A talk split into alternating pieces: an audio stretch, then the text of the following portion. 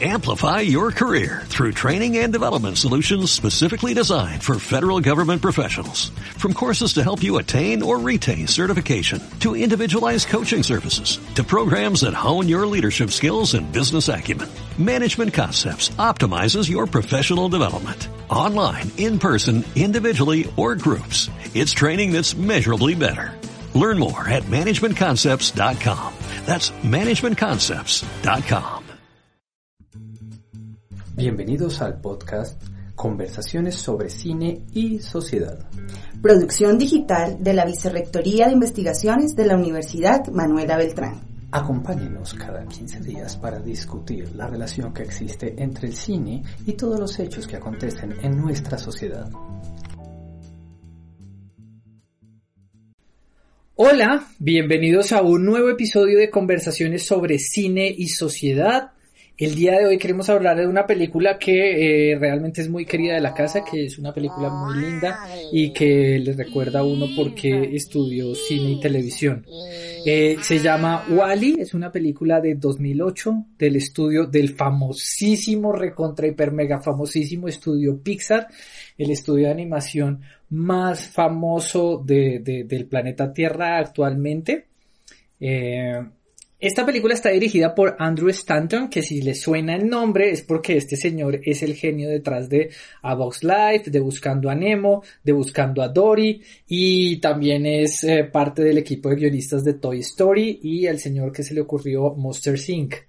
O sea, realmente es un, gran cineasta. Eh, actualmente está tratando de incursionar en el live action. Lo intentó con John Carter hace tres años eh, y bueno, sigue, sigue trabajando por ese lado. Pero pues obviamente Wally es su obra maestra. Wally tiene un guion hecho por tres personas, por Gene Redon, el mismo uh, Andrew Stanton, y Pete Doctor, el, el, el, genio detrás de Up, de Monster Inc. y de Inside Out. Ok, eh, Wally eh, es una película que ha tenido, pero muchísimo éxito, eh, tanto con los, con la crítica cinematográfica como con, eh, como con los premios. Entonces es una película que tuvo seis nominaciones a los premios Óscares. Ah, de esos eh, obtuvo varios galardones, siendo el más destacado el de mejor película animada. También fue la mejor película animada en los Golden, en los Golden Globes. También fue la mejor película animada en los BAFTA. Ah, es eh, considerado eh, en el mejor largometraje de ciencia ficción en 2008 por la, por, eh, en los premios Hugo y en los premios Nebula, los dos premios más importantes de ciencia ficción. Y si escuchan este programa y me conocen un poquito, saben que miro mucho la ciencia ficción y que pues también por eso esta película es especial. Pero ni siquiera solo por ahí, gente, porque ustedes imagínense que esta película también ganó un Grammy a Mejor Partitura y Arreglos en 2008.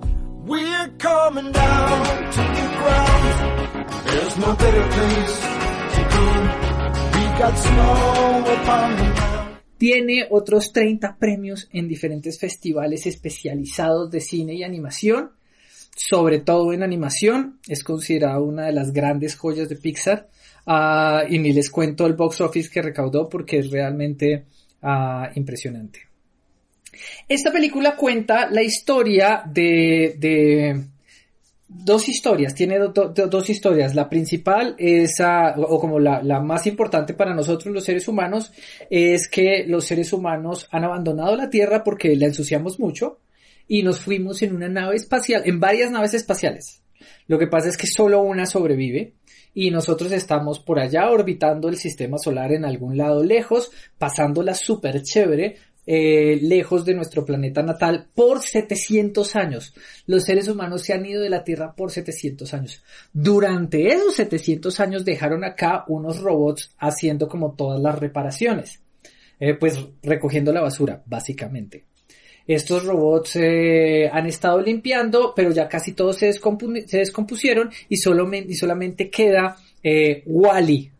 Wally, el protagonista de nuestra historia, cuyo nombre significa organizador, levantador y compactador de basura tipo tierra o Waste Allocation Love Lifter, eh, Wally. Pues él, él está Él, es el último de estos robots que sigue en la Tierra, sigue cumpliendo su programa, sigue cumpliendo su directiva primaria, recogiendo desperdicios y organizándolos y levantándolos en formas de edificios para, para, para darle más espacio al mundo. Pero este robot, pues eh, en todos sus 700 años de recoger basura se ha vuelto un poeta, un artista, un coleccionista, es más como un hipster de, de, del, del Parway, este, este, este robot. Y un día, un día llega otro robot que es un evaluador de vegetación alienígena o EVA. ¿cierto? Y Eva es esta, esta robot que se encuentra una planta y el encontrarse esa planta que ha vuelto a nacer significa que los seres humanos pueden volver por fin a la Tierra. De aquí para allá empieza todas las disparatadas aventuras de los robots tratando de lograr que esta planta llegue al lugar donde tiene que llegar para que todos los seres humanos puedan volver al planeta Tierra. Y los seres humanos, que durante estos 700 años de vivir súper cómodos, sin hacer nada, se han vuelto unos gorditos simpaticones, tienen que ponerse en forma rápidamente ah, porque es hora de volver a la Tierra para empezar a trabajar en arreglar los ecosistemas del planeta Tierra y en eso termina la película. Me acompaña para hablar de esta película la maestra Andrea Lache Muñoz. Ella es docente investigadora de la Universidad Manuela Beltrán ella es ingeniera química de la Universidad de América, tiene una maestría en energías renovables, pilas de combustible e hidrógeno de la Universidad Internacional Menéndez Pelayo en España y actualmente está estudiando el doctorado en ingeniería mecánica de la Universidad Nacional de Colombia. A maestra desde 2014 has hecho consultorías, diversas consultorías en el sector privado alrededor de los temas de sostenibilidad y eficiencia energética. Y es una de las personas que conozco que más sabe de este tema. Por eso es el ser humano ideal para que hablemos de Wally. Andrea, buenas tardes, ¿cómo estás? Hola Daniel, buenas tardes. Muchas gracias por esa presentación tan amplia. Gracias. Y pues bueno, yo quiero comenzar preguntándote por qué elegimos Wally para hacer este programa. Bueno, hay, varios motivadores. Primero, porque eh, pues desde mi perspectiva medioambiental y de preocupación por la generación de conciencia sobre el cuidado de la naturaleza, pues siento que hay diferentes mecanismos para generar un poco de conciencia y pues está el mecanismo de la cantaleta y también está el mecanismo como de, de, de lograr eh, empatía eh, del público en general. Y creo que eso es lo que logra la película, hacer una película de dibujos animados, hacer una película que además pues tiene como este componente medio romántico eh, entre los dos robots, pues creo que, que genera eso, que genera empatía, que, que hace que de pronto el público esté un poco más receptivo a algunas cosas que, que son verdades difíciles de aceptar. Em, y es como hacia dónde nos está llevando o nos puede llevar el, el, modelo bajo el cual estamos viviendo actualmente, desde lo económico, desde el consumo y desde el como el asumir que los recursos naturales están ahí y estarán ahí indefinidamente por siempre sin importar la manera en la que en la que los usemos. Entonces me gusta mucho por eso la película, creo que es una de varias de estas que son de, de dibujos animados que logran un poco la concientización y además me gusta que pues van a un público que es eh, pues ese, ese son los los niños de de Wally son la generación que hoy en día vemos que está liderando las discusiones alrededor de de, de, de hacer una exigencia hacia los gobiernos y hacia todas las entidades eh, que tienen que ver con esto del, del, del, del uso y abuso del medio ambiente son los jóvenes los que están liderando como esa exigencia de que se tomen acciones concretas. Y es un poco el resultado de que crecieron pues como con una mayor conciencia del riesgo y también siendo un poco más, eh, ¿cómo se dice esto? Víctimas de, de los fenómenos climáticos que se han empezado a dar como consecuencia de, de nuestro impacto sobre la naturaleza. Esa es la principal razón. No, súper. Bueno, yo quiero ya empezar a preguntarte cosas porque el tema medioambiental es tratado en muchísimas historias de ciencia ficción, pero yo creo que pocas visiones son tan catastróficas como la que nos presenta al principio esta película. Entonces, quiero empezar haciéndote una, esta pregunta. Eh, ¿Qué tan posible es llegar al nivel de destrucción de ecosistemas planetarios presentada en Wally? Mm, quisiera decir que es solo ciencia ficción, pero la verdad es que sí es posible. Lo que pasa es que se van a requerir muchos años para que eso pase, entonces como que siempre pensamos que eso está por allá en el futuro muy lejano y que como está tan en el futuro no es real. Ese es el, el, el máximo riesgo de, de, la actitud que tenemos frente a lo que viene ocurriendo. Entonces, por eso cuando se hacen llamados, pues parece ser como solo un grupo de personas alarmistas eh, que quiere frenar el, el desarrollo económico, eh, pero ya pues estamos viendo que hay algunas cosas que, que nos superan.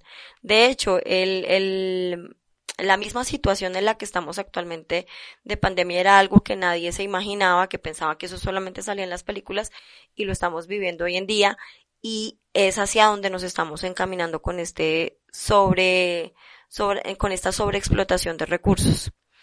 Hemos visto y hay evidencia científica, efectivamente, que en los últimos años pues han empezado a ocurrir cosas que no habían ocurrido históricamente en miles de años en el planeta.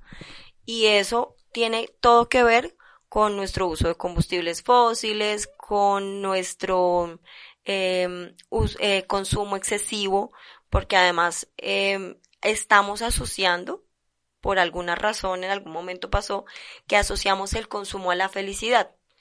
Entonces somos una sociedad que, que demanda y demanda cosas que en realidad no necesitamos, o sea, no son vitales. Pero eh, como las asociamos a la felicidad, entonces estamos consumiendo y consumiendo y eso genera un impacto.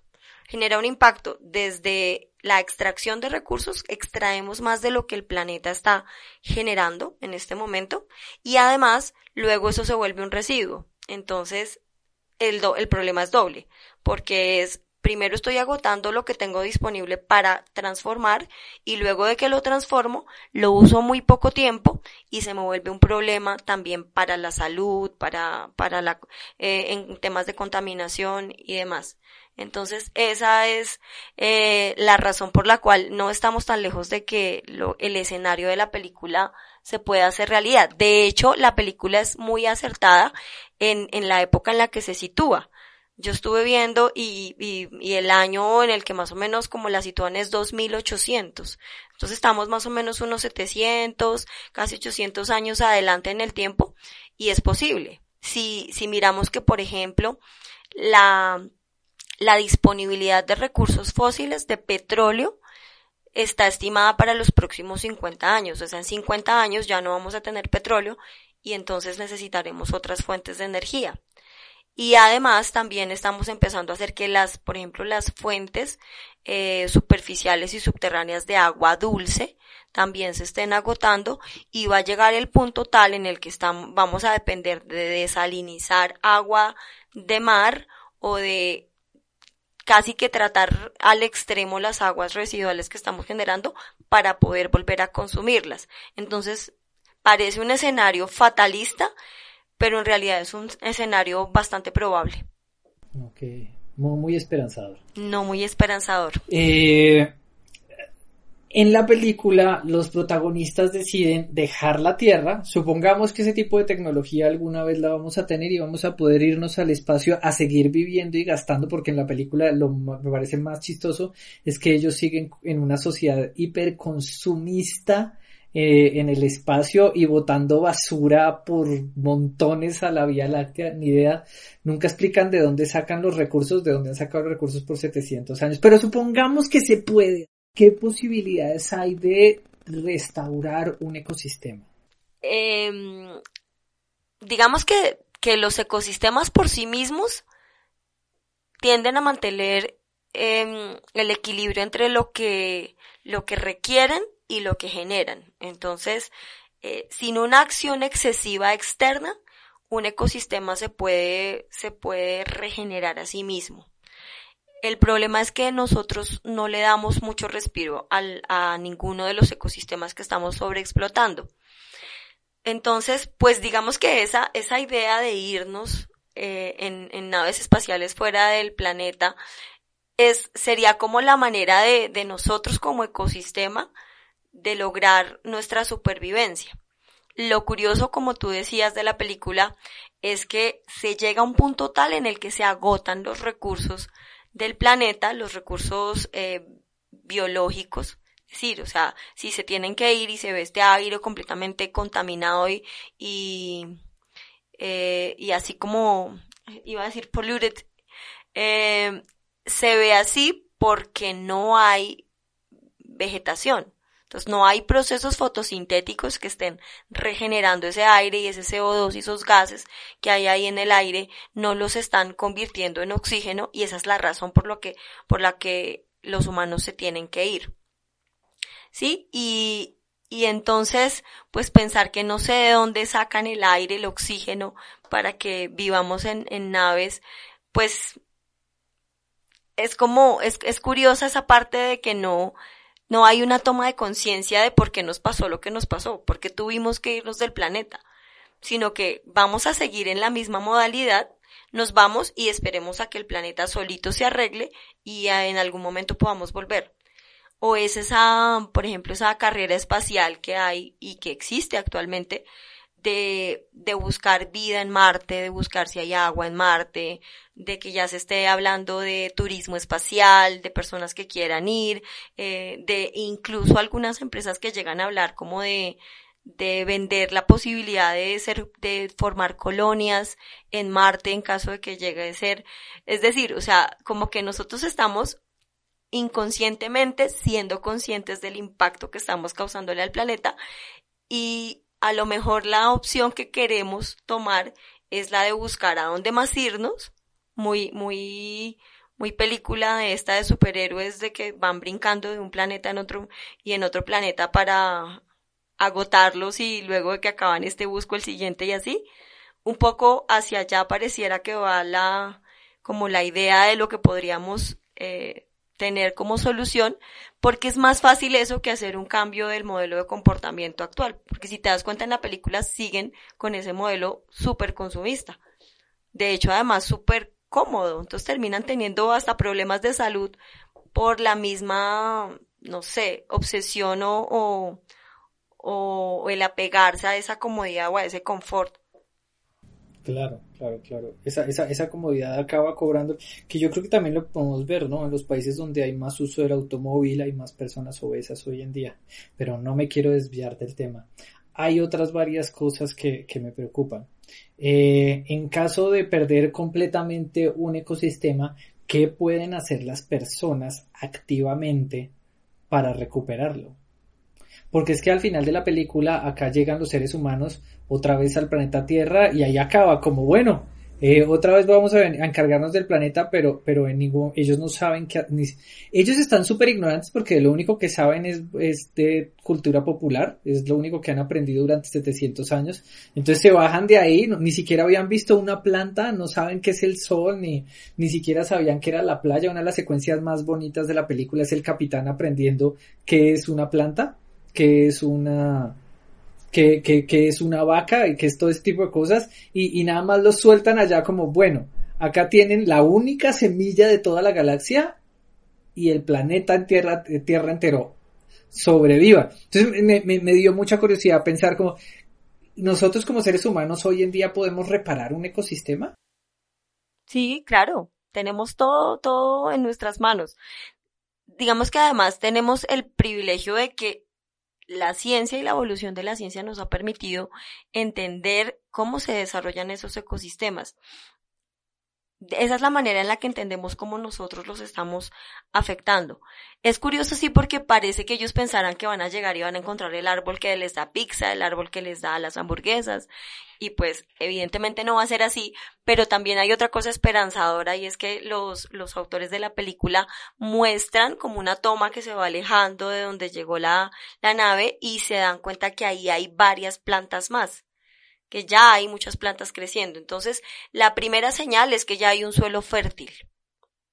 Esa, esa es la clave de todo. Cuando hay un suelo fértil, que es lo que tenemos nosotros, por ejemplo, hoy en día, ya tenemos zonas en las que la actividad agrícola, la actividad eh, pecuaria, la actividad ganadera ha deteriorado los suelos, pero nosotros también sabemos cómo hacerle un cuidado a esos suelos para regenerarlos y que después de un ciclo no va a ser de manera inmediata porque pues tiene que, que digamos que lo, lo único que no hemos entendido mucho es que los ciclos biológicos pues tienen unos tiempos y yo no puedo acelerarlo a, a voluntad hasta ahora la ciencia no está en condiciones de hacer eso. Entonces yo tengo que darle el espacio a, a, los ciclos biológicos, a los microorganismos que son, serán claves en, la recuperación de cualquier ecosistema, de que empiecen a degradar las sustancias que son nocivas para el suelo y que empiecen a producir los nutrientes que el suelo necesita para volver a ser fértil. Eso ya lo hacemos. Hay muchas eh, zonas en las cuales pues se ha eh, empezado a hacer recuperación de suelos que habían sido sobreexplotados por la ganadería.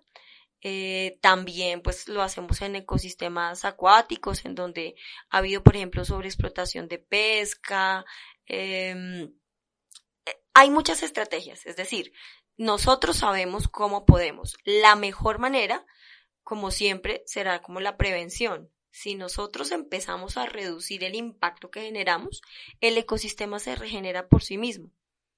El problema es que no le damos un respiro. Normalmente eso es, ahí es donde estamos como fallando de manera recurrente.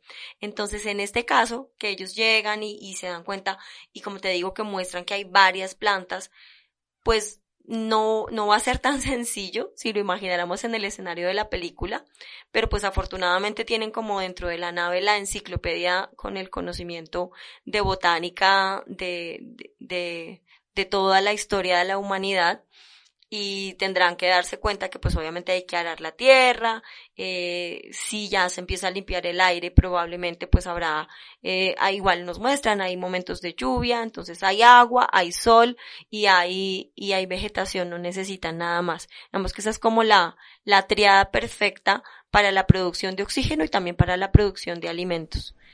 Mm, bien. Igual, eso quiere decir que los protagonistas de, de Wally van a morir en una generación porque no tienen ni idea de hacer esto y nadie de los seres humanos sobrevivientes es ingeniero ambiental. No, no, no, no, de hecho, mira, si te das cuenta, es como, hay algo bonito de ahí, es la adaptación y, y, el, y el primar de la supervivencia. Entonces, así como el capitán se sentó y en un momento leyó y aprendió un montón de cosas, por eso te digo, la clave está en los conocimientos que tienen a bordo. O sea, como en el que les expliquen que existe un proceso fotosintético que le permite a la planta alimentarse, eh, tomar nutrientes del suelo, que ahora el suelo los tiene porque ya es un suelo fértil, eh, que además pues tiene la luz solar, y, y que tiene el CO2, que eso sí está en exceso en el aire, y pues como ahora ellos son un, una cantidad muchísimo menor de la que eran cuando tuvieron que salir del, del planeta, pues es muy probable que haya territorio para que, para que todos puedan conseguir su alimento. Obviamente sí va a necesitar ahí como el, el profesor de, de, de, de, botánica básica, pero en realidad pues digamos que todos entendemos cómo se da el, proceso fotosintético y cómo crece una planta y cómo da un fruto. Entonces al inicio seguramente todos bajarán de peso, pero, pero ya luego pues esperemos que no caigan nuevamente en la, en la, en la idea de sobrepoblar, sobrepoblar el planeta, ni comer en exceso, ni demás. Está perfecto. O sea, hay, hay, una cosa muy importante, de todas maneras, también como, eh, como sociedad es necesario entender nuestro papel dentro de los ecosistemas, ¿no? Totalmente. Eh, tradicionalmente se nos ha dicho que somos los dueños de todo, pero no sé si estamos como en la misma página. Sí, yo creo que de hecho ese es, ese es otro de los mensajes bonitos que, que está implícito en la película.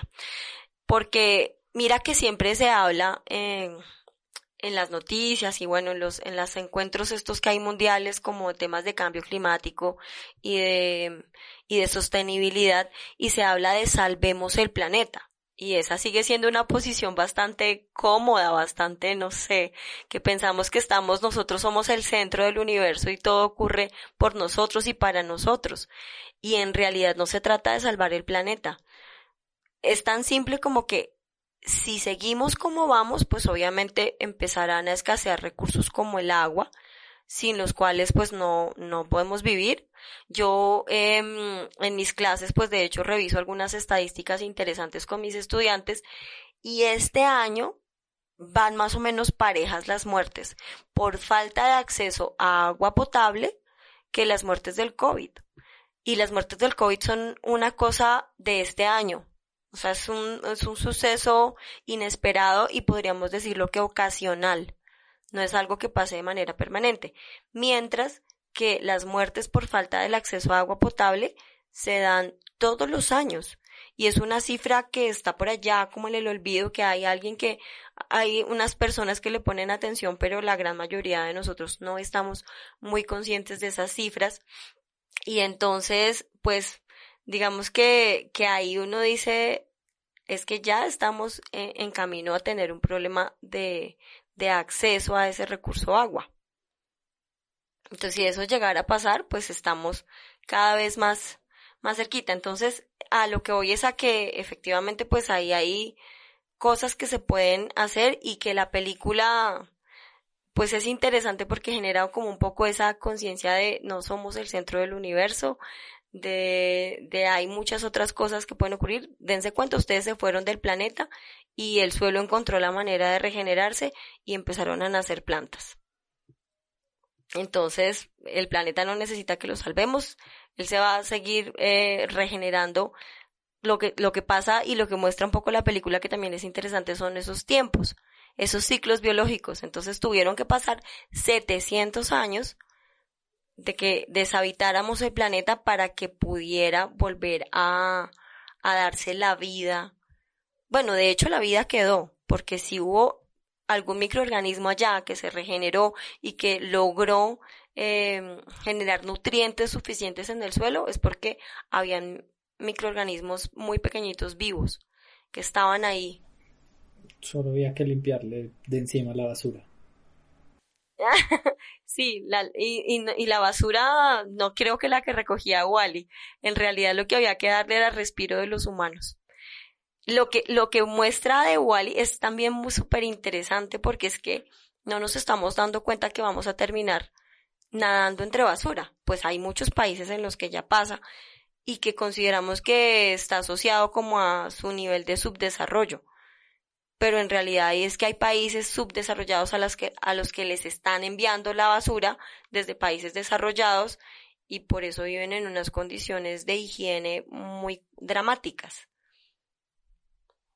Entonces el tema de la basura es bien interesante porque asumimos que después de que yo dejo de usar algo, pues eso se vuelve el problema de alguien más. Pues que así está organizado, ¿no? Y así... Que, lo que me lleva a, a pensar ¿Cómo puedo yo, como una persona acá solita en mi casa, escuchando a este bello perro ladrar como ladra de fuerte, eh, una persona solita en su casa, ¿cómo puedo hacer yo para eh, colaborar? No, no, no, sé si solo colaborar un poquito, sino activamente. ¿Cómo puedo empezar yo activamente a hacer cosas que puedan uh, evitar este destino fatal al que nos acercamos? Sí, bueno, seguramente ese destino fatal no nos va a tocar a nosotros y probablemente a, la generación que nos sigue, posiblemente tampoco, pero sí en unas tres generaciones es posible que ya la cosa se ponga un poco más compleja. Eh, hay muchas cosas que se pueden hacer. Lo primero pienso yo que es, eh, es lo que le apunto a la película y lo que me, me agrada de la película y es esa generación de conciencia, o sea, como de, de, de, de soy, eh, me reconozco como un individuo cuyas acciones pues tienen consecuencias en el entorno en el que estoy. Eso es lo primero. Y de ahí en adelante empezar a, a, a estimar y a valorar cualquier esfuerzo que se haga. Yo he escuchado mucho eh, una sensación de, de que una golondrina no hace verano, entonces pues que por más que usted recicle y separe la basura, ¿de qué sirve si el señor que viene y la recoge la junta toda? como esas, esas frases que se vuelven un poco cómodas como para justificar mi inacción. Y creo que lo más importante es eso, o sea, como, como individuo yo tomo decisiones y ya, puede que yo no esté eh, movilizando a 30 personas más, ni esté educando, pero, pero como individuo tomo acciones. Y la primera acción siempre va a ser la clave y es la moderación en el consumo. Entonces, cuando yo, pues yo que, trabajo en temas de energías renovables, lo primero que me decían a mí todos mis profesores en la maestría era la mejor energía es la que no se consume. No es mejor la solar, no es mejor la biomasa, no es mejor la eólica. No, la mejor es la que no se consume. Cuando uno logra reducir ese consumo de energía, pues está haciendo mucho más que si la consiguió o, la, produjo de, de X o Y fuente de energía. Y exactamente lo mismo pasa, por ejemplo, con el agua. Entonces, el mejor eh, uso que le puedo dar al agua es reducir mi consumo. Y hay muchas maneras. Hay algo tan simple como comprar en la ferretería un aspersor de presión que hace que entonces cuando yo lave la losa consuma un 30% menos del agua para lavar los mismos platos que estoy lavando que lavaba ayer. Pero hoy ya consumo el 30% menos si tengo un aspersor. Y cuanto a basuras, lo mismo. Hay una frase que yo les repito mucho a mis estudiantes que no, no recuerdo muy bien de dónde la tomé, pero no es mía, debo decirlo, y es hacerse esa pregunta cuando ustedes van a tomar un, cuando se va a tomar una decisión de compra. Entonces yo veo algo que quiero comprar y la pregunta que me tengo que hacer es, ¿qué pasa si no lo compro? Es decir, eso va a deteriorar considerablemente mi vida, me va a generar un problema de salud, o sea, pero si la respuesta a eso de qué pasa si no lo compro es nada, quiere decir que yo no tengo por qué comprar eso, o sea, no me hace falta. No es necesario realmente en mi vida. Y esas, eso, eso le ayuda a uno a, empezar a identificar muchos, muchas compras que uno hace llevado por la emoción del momento tan, simple como que hay gente que se deprime y la, la solución a la depresión es irse de compras. Entonces, ahí, reducción de, de consumo de, de, de energía, reducción de consumo de agua y reducción de consumo de cualquier tipo de bien. Porque muchas de las cosas que compramos las usamos una vez y en muy poco tiempo se vuelven un residuo un residuo que yo entrego en el camión de la basura y que se vuelve un problema de alguien más. Pero que si sigue en esa dinámica, pues ustedes se han dado cuenta que, por ejemplo, aquí en Bogotá, que tenemos relleno sanitario, eh, se vuelven recurrentes las noticias sobre las problemáticas que hay en el relleno sanitario de Doña Juana. Y como tenemos área disponible, pues uno piensa que la basura puede ir siempre allá, a un lugar, a un lugar. La que llega al relleno, porque hay mucha de ella que no llega y que se va por los ríos y termina en, el océano. Entonces, la, la toma de conciencia y esa reducción, esa moderación, es lo primero. De ahí en adelante, pues si, si podemos sembrar árboles, si podemos apoyar, por ejemplo, a las, a las eh, entidades o a las organizaciones que dan un cuidado específico de algunos ecosistemas, como por ejemplo el Amazonas, cosas así también se pueden hacer y son súper valiosas. Pero digamos que en el día a día, si cada ser humano tomara un poco más de conciencia en eso y, redujéramos el consumo, pues hacemos presión sobre el modelo económico para que se transforme hacia la circularidad, que esa ya es otra cosa, pero hacia allá es donde deberíamos tender, a que no estemos sacando todo el tiempo eh, transformando y generando residuo, sino que por el contrario ese residuo de hoy se vuelva la materia prima para el producto de mañana y así sea un poco más eh, amigable o, no sé, un poco, le demos un poco más de espacio a, la naturaleza para que siga produciendo los, las materias primas que necesitamos de ella. Sí, claro, no olvidar que se puede reparar, que se puede surcir, que, que, que existen, que existen otras formas de seguir manteniendo pues nuestras, nuestras propiedades sin necesidad de invertir en algunas nuevas. Exactamente. Son muchas lecciones las que nos deja las que nos deja esta película. Eh, ¿Tú cuál crees que es la principal lección que nos deja Wally? Uy. como la, la, el reconocernos humanos, es decir, como el, el darnos cuenta que, que podríamos llegar a, a, querer una vida autómata como la que propone el, eh, ¿cómo se llama? El que lidera la nave, el que es el robot, bueno, el auto. La inteligencia artificial.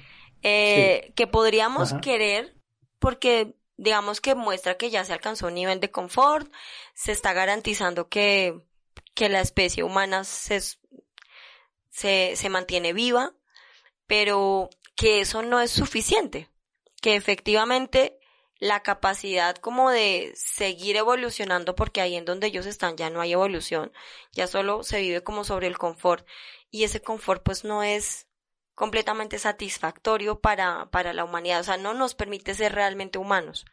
Yo creo que esa es la mayor reflexión, porque date cuenta que, que ellos no se dan cuenta que no son ni felices ni tristes, están como en un estado ahí, eh, no sé, como de, de, vive, de vivir sin vivir y que cuando se dan cuenta que hay algo nuevo que los llama al cambio, al que somos tan reacios en la actualidad, pues no lo dudan ni un momento, porque es como darse cuenta que tienen otras posibilidades. Entonces esa, esa sensibilización de nuestro nivel de humanidad me parece que es muy bonito en la película. Sí, claro. Bueno, bueno, Andrea, muchísimas gracias por, por acompañarnos en conversaciones sobre cine y sociedad. Realmente aprendimos muchísimo eh, y yo creo que eh, todos nuestros oyentes estarán súper encantados de repetirse Wally y verla pues un poquito desde este punto de vista nuevo que le hemos dado. No, pues muchas gracias a ti por la invitación y por dejarme conversar un poco acerca de, de bueno, estas cosas y hacer estas invitaciones a que a que seamos un poco más conscientes de nuestro actuar y de nuestro impacto en el, en el medio ambiente. Súper, muchas gracias. Y a nuestros oyentes, pues nos vemos la próxima semana con el último episodio de esta temporada de conversaciones sobre cine y sociedad. Hasta luego.